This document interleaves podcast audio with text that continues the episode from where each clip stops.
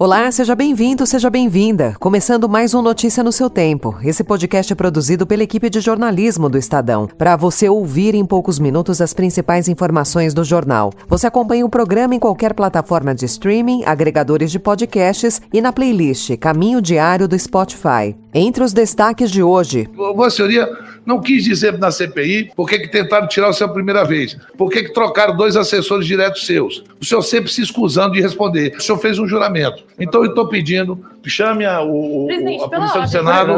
O senhor está detido pela presidência do Senado, pela presidência da CPI. Omar Aziz dá voz de prisão a Roberto Dias após gravações desmentirem sua versão de que o encontro com o policial militar que o acusou de cobrar propina foi acidental.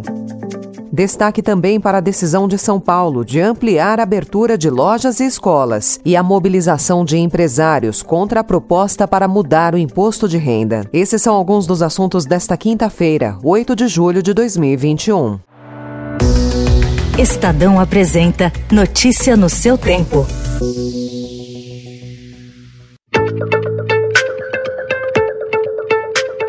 O presidente da CPI da Covid, Omar Aziz, mandou prender o ex-diretor do Departamento de Logística do Ministério da Saúde, Roberto Ferreira Dias, ao final do depoimento dele, ontem, à comissão do Senado. Aziz alegou falso testemunho. Dias é acusado pelo policial militar Luiz Paulo Dominguete de pedir propina em negociação para a compra de vacinas contra o coronavírus. Ele está preso por mentir, por perjúrio. E se eu tiver tendo abuso de autoridade, que a advogada dele ou qualquer outro senador me processe. Mas ele vai estar detido agora pelo Brasil, porque nós estamos aqui pelo Brasil, pelos que morreram, pelas vítimas hoje sequeladas. Nós não estamos aqui para brincar, não, de ouvir historinha de servidor que pediu propina. Isso que está acontecendo não vai acontecer mais. E todo depoente que estiver aqui, que achar que pode brincar, terá o mesmo destino dele. Ele que recorra na justiça, mas ele está preso e a sessão está encerrada. Ferreira Dias foi pego em contradição ao dizer que o encontro dele em um restaurante de Brasília com um homem que tentava vender o imunizante havia sido acidental. Mensagens extraídas do celular de Dominguete desmentiram essa versão.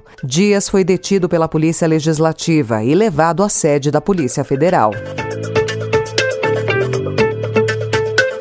Notícias da pandemia agora. No estado de São Paulo, em razão da redução das taxas de hospitalização, o governo anunciou ontem uma série de avanços no processo de flexibilização da quarentena. Houve ampliação do funcionamento do comércio e de escolas, além de liberação de faculdades. De acordo com o governador João Dória, foram adquiridas mais doses da Coronavac para imunização em São Paulo, o que vai permitir acelerar o processo de vacinação. O governo de São Paulo adquiriu diretamente do laboratório Sinovac 4 milhões de doses da vacina Coronavac.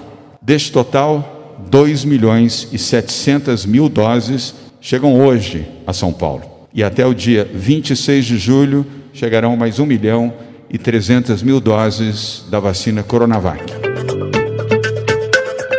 O governo de São Paulo também afirmou ontem que a variante Delta, originária da Índia, circula no estado. De rápida disseminação, essa mutação já pressiona o governo paulista a reavaliar o intervalo adotado de três meses entre as doses de vacinas da Pfizer e da AstraZeneca. Foi o que disse o diretor do Instituto Butantan, Dimas Covas. A possibilidade de antecipação da segunda dose deve ser considerado sim, porque, embora as vacinas possam não responder bem à variante Delta de uma forma geral, o fato de você ter a imunidade completa né, ajuda e ajuda substancialmente.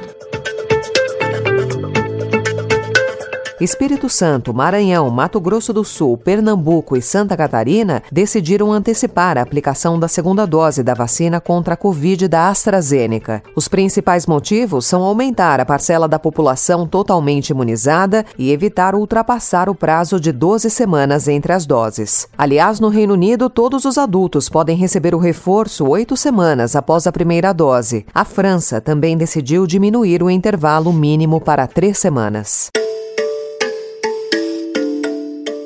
E o governo americano deve anunciar nos próximos 15 dias a doação de mais doses de vacina contra a Covid ao Brasil, segundo fontes envolvidas nas negociações. A nova doação deve ocorrer por meio de doação direta, sem mediação do consórcio internacional COVAX Facility. Ainda não se sabe quantas doses serão doadas.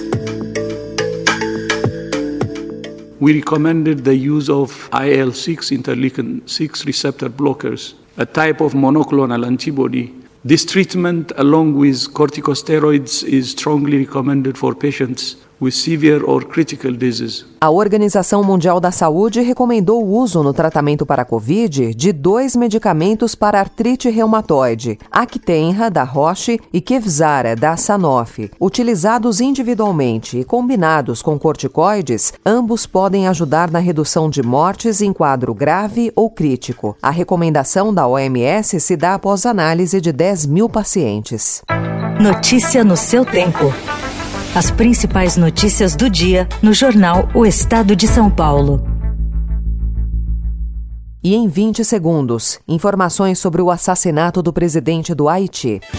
Desbravar um terreno difícil, apreciar paisagens ou encontrar novos destinos. Não importa o destino que for explorar, a Mitsubishi Motors tem um 4x4 para acompanhar qualquer aventura. Conheça os modelos em mitsubishimotors.com.br.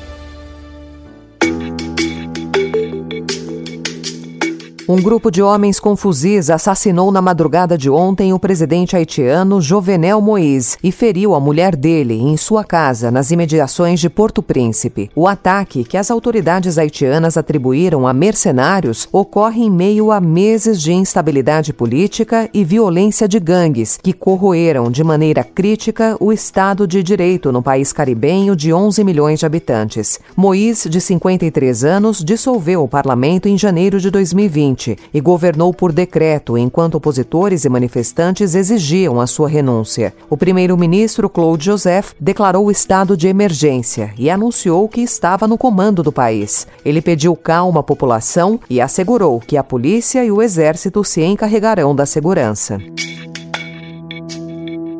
Voltando ao Brasil, o setor empresarial se uniu para tentar barrar a tramitação do projeto do ministro da Economia, Paulo Guedes, que altera o imposto de renda de empresas e pessoas físicas. Representantes de mais de 120 entidades enviaram ontem carta ao presidente da Câmara, Arthur Lira, alertando para possíveis impactos negativos e cobrando alterações no texto. As associações empresariais pedem ainda que o Congresso vote primeiro a reforma administrativa antes das mudanças no IR, que incluem, entre outros pontos, a volta da taxação sobre a distribuição de lucros e dividendos, até aqui a medida que mais gerou polêmica. Ontem, Guedes voltou a defender a alteração, com o argumento de que o Brasil não segue os padrões da OCDE.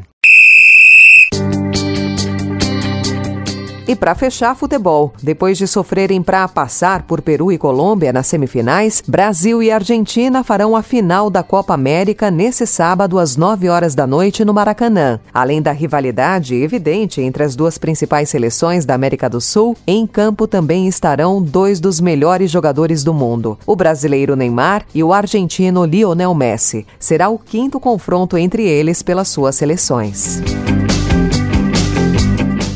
Encerrando Notícia no seu tempo, com apresentação e roteiro de Alessandra Romano, produção e finalização de Mônica Herculano. O editor de núcleo de áudio é Emanuel Bonfim. E amanhã, a partir das 5 horas da manhã, você confere mais um resumo das notícias do Estadão para começar o dia bem informado. Obrigada pela sua companhia.